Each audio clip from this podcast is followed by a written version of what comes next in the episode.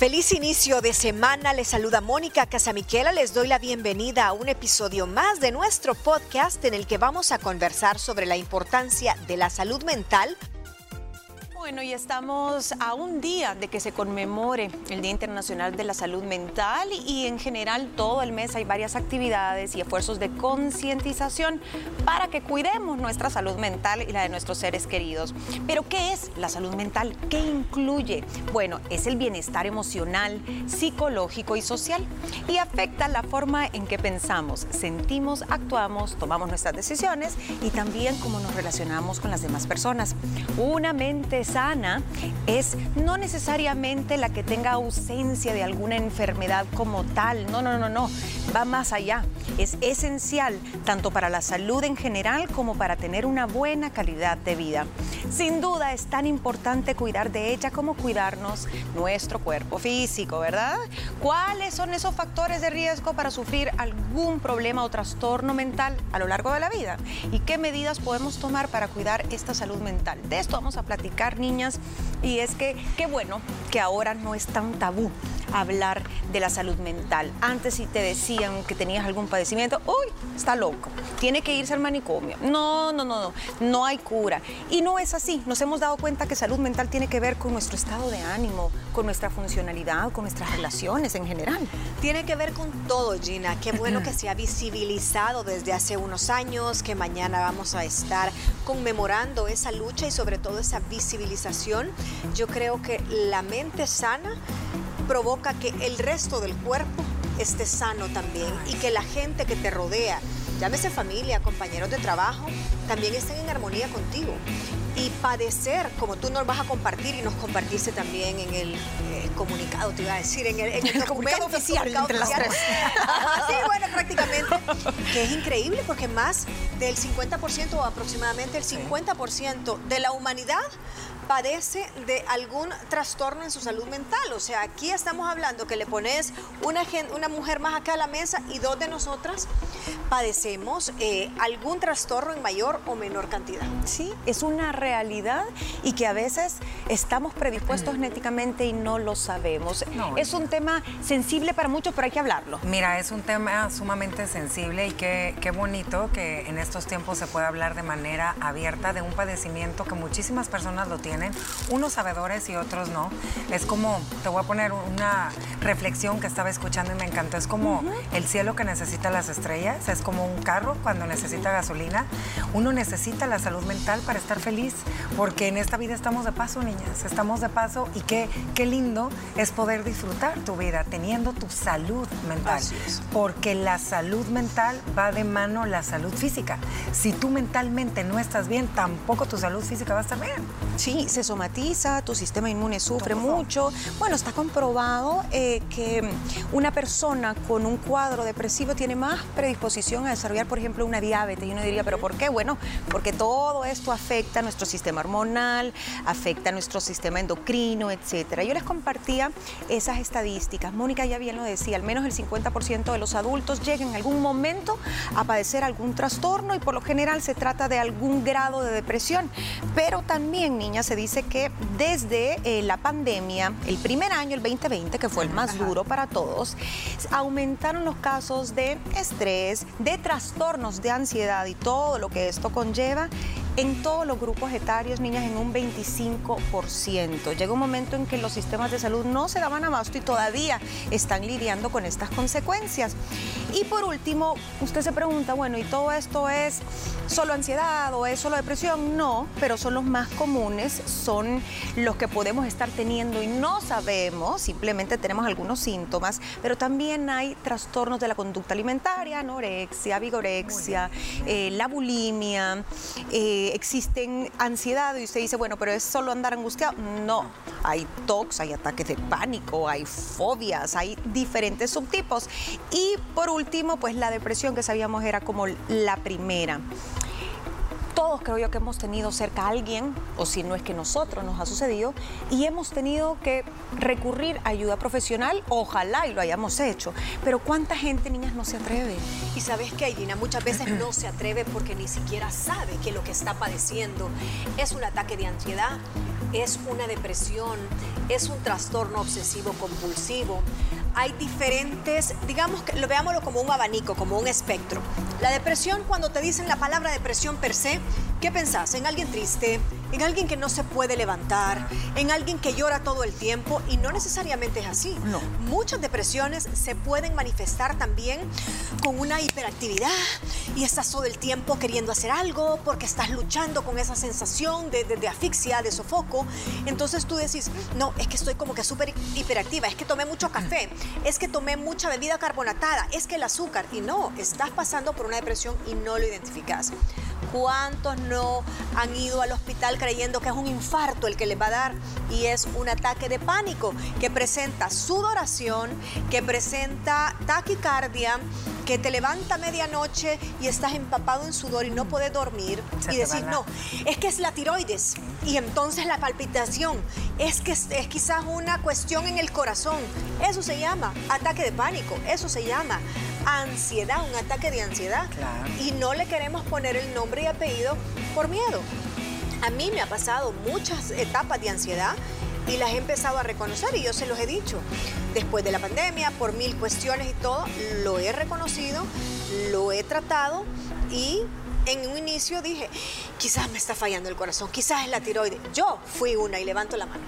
Muchos, Mira. muchos hemos estado ahí y lo importante es pedir ayuda. Es que yo creo que todos en algún momento de nuestra vida pasamos por un tema de salud mental, porque es mentira que en toda tu vida vas a estar feliz y plena al 100%. Tienes tus picos, tienes tus momentos buenos y tus momentos malos, tienes tus décadas buenas, tus cambios de década, cuando por ejemplo llega tu maternidad, te casaste, te independizaste, dejaste el famoso nido vacío en tu casa, o sea, hay muchas cosas, la pandemia que obviamente vino a revolucionar, hay muchas depresiones sonrientes y lo hemos platicado, aquí en. Liberadas. Detrás de cada persona hay una historia que contar y tú lo ves con una sonrisa y la ves plena y la ves radiante y esa persona puede estar deprimida en soledad, pero tú no lo vas a detectar, por eso es bien importante leer un poquito en relación a este tema, cuáles son aquellos focos de atención que podemos estar poniendo en todos nuestros jóvenes por los índices tan altos que tenemos ahorita a nivel mundial en el tema de suicidios que vienen ligados en el tema de la salud mental, niñas. Esta eh, vida que vivimos a través de las redes sociales, eh, tantas cosas que se juntan en esa licuadora que a la hora que le pones el botón y licúan, hay personas que no, no, no dejan de que la licuadora siga dando vueltas y hay otra que sí, que se sirve en el vasito y como si nada, ¿me entiendes a, a lo que voy? Entonces sí creo que todos en algún momento de tu semana, es que ni siquiera te vayas al mes, de tu semana andas de bajón. Pero aquí está la gran diferencia, cuando tú sabes reconocerlo y cuando sabes pedir ayuda, porque hay personas que por pena, por miedo o porque no, yo estoy bien. No, no, no, se me va a pasar, estoy triste y es una tristeza que te lleva meses atrás, que no te motiva nada a ser feliz. Yo creo que ahí es cuando uno... Aunque los expertos dicen que para que se denomine depresión o ansiedad o lo que sea, tenés que tener durante mínimo tres meses. Tres meses, ¿no? síntomas. Sí, ese ya sería cro- Ajá. casi crónica, ¿no? Crónica. Sí. A ver, y si usted nos está viendo y dice, bueno, pero entonces que me tienen que diagnosticar con el manual de diagnóstico estadístico de los psiquiatras, no necesariamente. Tal vez en un caso de depresión sí, o en un caso de trastorno obsesivo compulsivo sí. Eh, tal vez está teniendo alguna enfermedad degenerativa que le está causando también eh, trastornos en el estado de ánimo, o tiene un trastorno de bipolaridad. En esos casos sí, pero una depresión media o leve no necesariamente se la tienen que diagnosticar. Usted sabe cuánto tiempo lleva que no se quiere bañar o levantar, que no le interesa hacer ejercicio y usted antes salía a hacer ejercicio todos los días y ahora no le gusta, no quiere ver a nadie, se está aislando. Entonces hay que poner atención a lo que antes hacíamos y nos hacía plenos y lo que ahora a usted ya no le gusta. Las causas son muy diversas, niñas. Aquí estamos hablando de momentos complicados, crisis existenciales, también se vale. Una pérdida, un divorcio, eh, un cambio de residencia, migración, etcétera. Pero a veces simplemente es un desbalance químico o un gen que ya traes de herencia y tú no sabes. Y algo tal vez te lo detona. Y te lo Porque detona tú algo. puedes traer ese gen y pasa inadvertido toda la vida y dormido, pero caes en alguna crisis existencial, pérdida de trabajo, pérdida de un familiar. El detonante de toda la pandemia, como decís. Uy, O sea, sí. La pandemia Claro. sacó esos genes a flote. Si usted lo tenía, créame que ahí le saltó. Y si no, pues la puso muy al borde de una situación que todos como humanidad vivimos. Entonces son tan diversas las causas. Es más, Gina, vos sabés que las personas que eh, andan como enojadas todo el tiempo, el con una furia, eh, con un estrés, con el cortisol hasta aquí, que está- y vos las, las catalogás como, ay, siempre anda en fu- fu- fufurruñada y anda rumiando y todo. Son personas que están con una depresión y la forma en la que su cuerpo lo saca es en un modo iracundo Claro. permanente. No, mira, y también te voy a decir una Gruñones. cosa. Son temas bien personales que a veces, eh, obviamente, quien lo vive, hay cosas que ni siquiera tu almohada se las cuentas. ¿Me entiendes? Que son tan tuyas. Pero la almohada la sabe. Ajá, la, la almohada la puedes saber, pero que son tan tuyas que hay personas que a veces quieren como, ¿qué te puedo decir? Siempre que les viene ese pensamiento o esa emoción, no, no, no la dejan vivir, no la dejan sentir y la quieren tapar con otra cosa. No, no, no, no, no. A justificarla, taparla, meterla ahí, echarle tierra a tierra y tarde que temprano ese evento en su vida, esas emociones comienzan a salir a flote y ahí es lo que tú dices. A lo mejor ya aparece ese gen que se active en ese momento y también no nos damos cuenta que hay eventos puntuales en nuestra vida que tu dopamina, tu serotonina no están en los niveles adecuados porque puedes tener una mala alimentación, tu estilo de vida no es el adecuado, tú no duermes bien, no tomas agua, eh, vives demasiado rápido, o sea, hay muchas cosas además que creo que te pueden llevar a tener un, un inicio de depresión que si tú no lo identificas a tiempo, pues la historia no va a terminar nada bien. Y según el CDC, que es el Centro de Control y Prevención de Enfermedades en Estados Unidos, hay que tener en cuenta eso, la presión social, la velocidad a la que vivimos, la alimentación, sí, la falta de ejercicio. El sedentarismo, pues, es de los peores enemigos que tienen también para nuestra mente, porque el que no se mueve, el que se queda en el sofá todo el día o no se pone actividades durante el día, dicen que lo primero que hace es rumiar va para el pasado y empieza a pensar en negativo y así, así se le va su día. Baja autoestima, inseguridades también son un factor de riesgo, no es que lo vuelve una persona depresiva. El abuso de alcohol y las drogas también, porque cambia ciertas estructuras de tu cerebro, eh, afecta las neuronas y muchas veces se entra en un estado depresivo, niñas las sensaciones de soledad y aislamiento. Por eso le pasa también a muchas personas de la tercera edad cuando enviudan o cuando ya no tienen un círculo social de apoyo, ¿no? La Y también las personas de la tercera edad eh, segregan diferente las hormonas, dejan de producir alguna. Entonces, creo que es un grupo que está más proclive a tener depresióncita. Y sobre todo que ya no se sienten muchos útiles, a lo mejor no tienen nietos que cuidar, ya no trabajan, entonces ahí es donde dicen, vi en ese momento y hoy qué hago con mi vida, ya no me gusta. Así que si usted conoce a alguien que pueda estar pasando por eso, quédese con nosotros. En la segunda parte vamos a darle algunas recomendaciones para cuidar nuestra salud mental en general, pero también algunas señales de alerta cuando ya necesitamos la intervención de un especialista en salud. Ya volvemos. Es momento de hacer una pausa. No te despegues de nuestra entrega de hoy. Mañana 10 de octubre se conmemora el Día Mundial o Internacional de la Salud Mental, donde sabemos la Organización Mundial de la Salud hace su trabajo a través de la ONU y otras entidades para crear conciencia. Nos estamos cuidando nuestra salud mental, estamos cayendo en excesos físicos, psicológicos, estamos cuidando nuestras emociones. Cuando buscamos ayuda, ¿será que es demasiado tarde cuando lo hacemos y pudimos prevenir que un trastorno se desarrollara? miedo, tabús a los medicamentos, a los tratamientos psicológicos también son razón por la que mucha gente no es diagnosticada y no recibe ayuda a tiempo. Y tristemente algunos toman decisiones que pues ya no pueden cambiar y que acaban con su vida y destruyen familias, como es el suicidio, porque es una realidad. Esto sucede, bueno, todos los años, todos los días, y no me dejarán mentir, eh, dos casos que hemos escuchado en las noticias aquí en El Salvador también, de jóvenes que se han eh, quitado la vida. Pero bueno, ¿Cuándo buscar ayuda profesional o recomendarle ayuda profesional a alguien? O sea, cuando tú decís, "Mm, mm, esto ya va demasiado serio, llevas, ¿qué? Dos meses, tres meses, no te vemos, no te cuidas tu salud. Niñas, el no dormir. El no dormir vuelve loco a cualquiera. Sí. Pero una persona que por depresión no concilia el sueño, o lo contrario, duerme demasiado, pero no es un sueño reparador, se termina desintegrando mucho más rápido. Yo creo que también si te aíslas de un día para otro, o sea, si te empiezas a aislar, empiezas a, a evitar aquellas personas con las que tú solías compartir y la pasabas bien, cuando nada te motiva, nada te hace feliz, nada te saca una sonrisa, no te dan ganas de, te da igual si es de día, de noche, de tarde, te da igual si es un lunes a un domingo, porque todos los días son iguales. Creo que, que ahí también es cuando mm, hay que ponerle ojo a todo eso. Fíjate que hay tres factores. Yo, yo le digo que son los tres hermanitos. Es la depresión, la ansiedad y el no poder dormir. Ay, Casi qué- siempre se te presentan Sí. juntos. Por eso, en la mayoría de casos, cuando te medican, te dan algo para regular tu depresión, te dan un ansiolítico y te dan algo para conciliar el sueño. Y después te lo van quitando, te lo van dosificando, etc.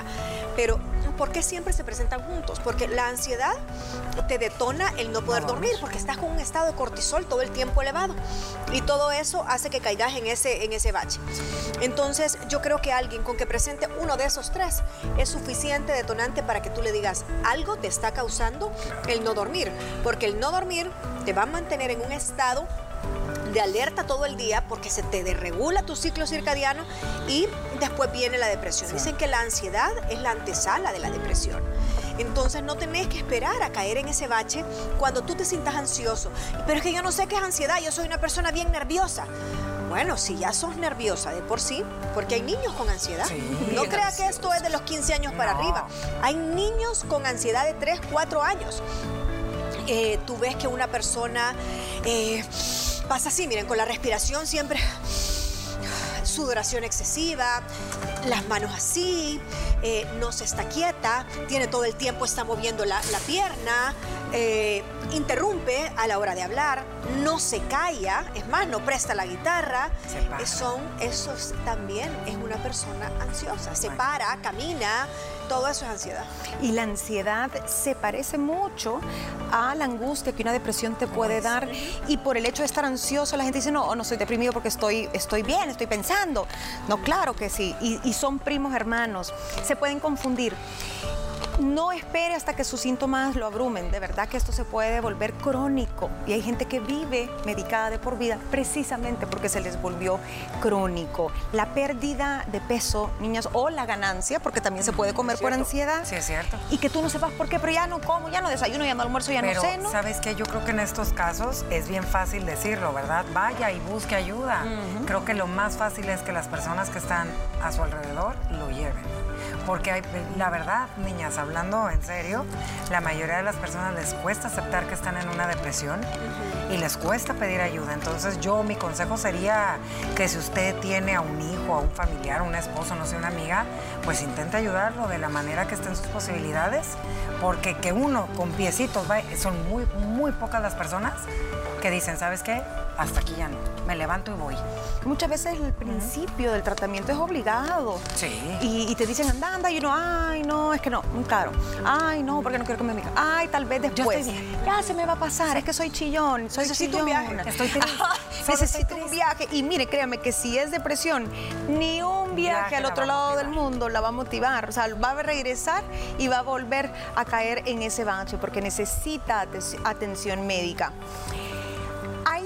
Consejos que muchos psicólogos y psiquiatras te dan para tratar, porque no podemos prevenir al 100% un trastorno, una enfermedad mental en algún momento, pero sí podemos tener esa mente un poco más fuerte, más protegida. Demos consejos, niñas, aparte de una mente activa, es decir, leer, eh, ponerse, no sé, a organizar los cajones de su casa, no es que tenga que trabajar, pero bueno, si trabaja chivísimo, eh, emprender, hacer ejercicio, tener actividades con amigos, eso ayuda a que la mente uy, no se nos vaya oxidando. ¿Qué más? Mira, alguien que está en una depresión no le puedes decir, vaya, organice los cajones de su closet porque no se puede ni levantar. Yo creo que hay que ir por pasitos de bebé. Lo primero, alguien que está ya de verdad sumido en una depresión es por lo menos abrirle las ventanas y que le entre luz del sol. Aunque usted no crea, no es que le va a abrir la ventana solo para que la persona ay, abra los ojos. No, la luz del sol es vitamina, vitamina D y te activa otros químicos en el cuerpo.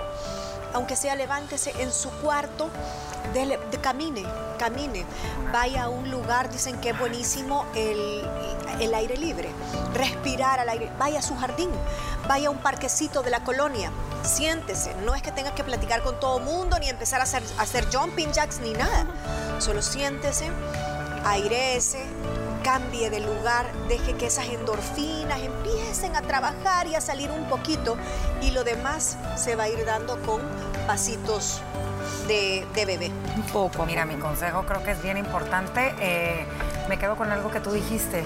A veces es, un gen o puede ser hereditario. Por ahí hay que investigar qué ha pasado con nuestros bisabuelos, si ha habido problemas de salud mental para ver eh, si por ahí algo no anda bien con mi hija o con mi sobrino puede ser que de, acá venga, entonces ya sé por dónde puedo ayudarlo. Cuide todo lo que usted consume de manera digital. Cuide a sus amistades porque creo que también eh, a veces lo que vemos, lo que leemos, lo que nos rodeamos con las personas que estamos en nuestro día a día, en vez de ayudarte, te restan. Entonces hay que tener cuidado con eso. Y ojo, Mónica dijo algo bien interesante. La depresión no nada más es en gente adulta o que han pasado un evento muy puntual en su vida.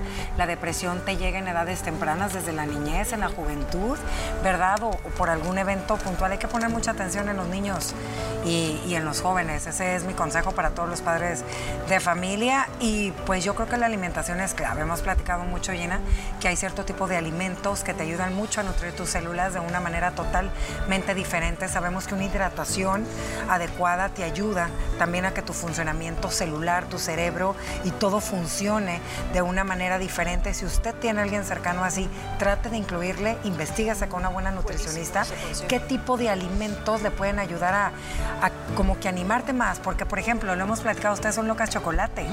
Es un ejemplo que te doy, el cacao, que es muy bueno.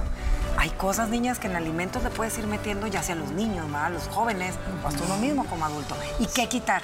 ¿Qué te, qué te pone tenso? ¿Qué te pone ansioso? el azúcar.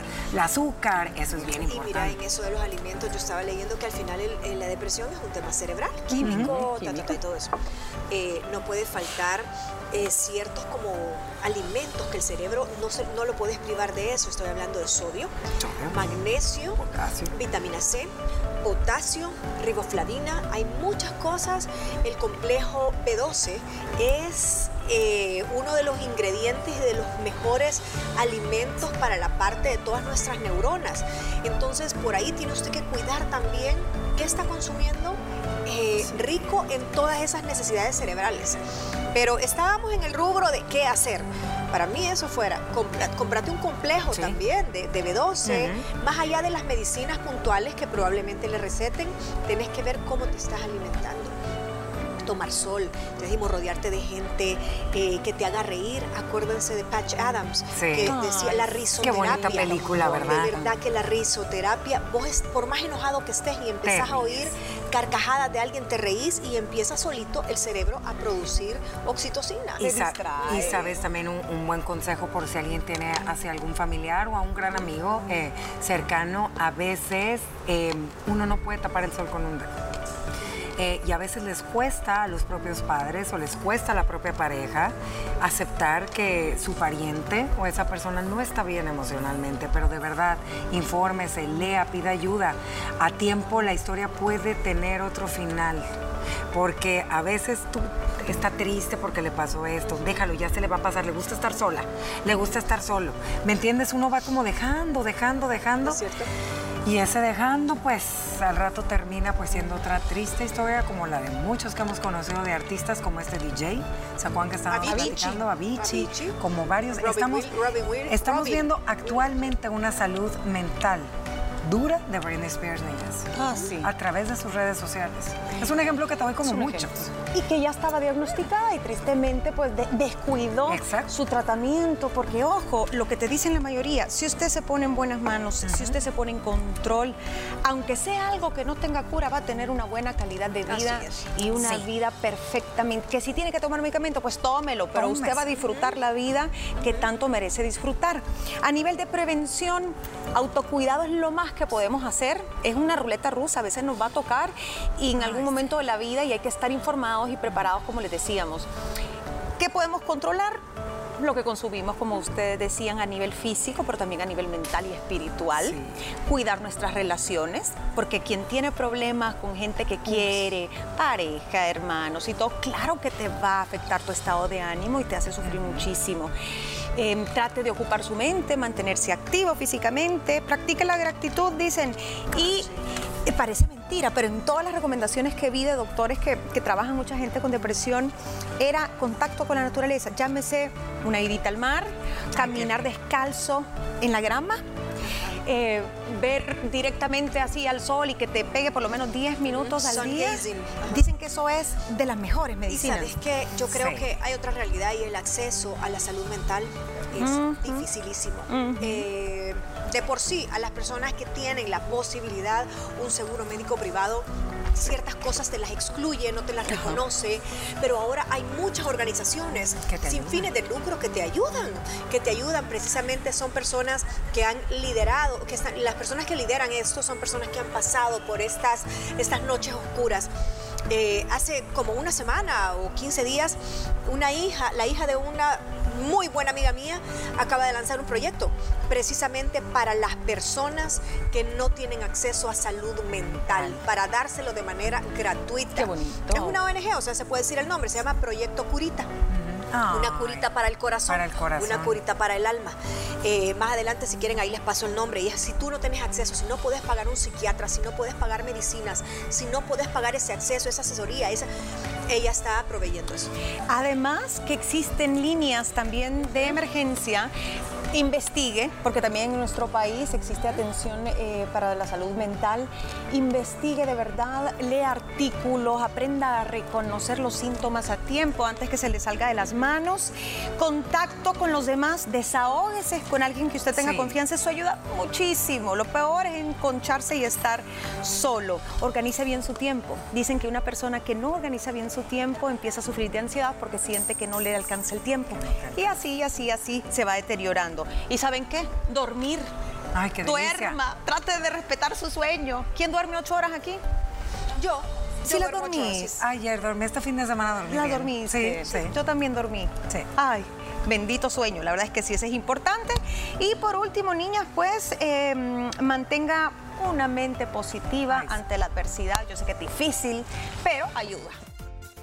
¿Qué te pareció la plática de hoy? Recuerda que puedes sintonizar nuestro programa de lunes a viernes a través de la señal de Canal 6 a las 12 del mediodía. Y no olvides seguirnos en nuestras redes sociales como arroba liberadas TCS.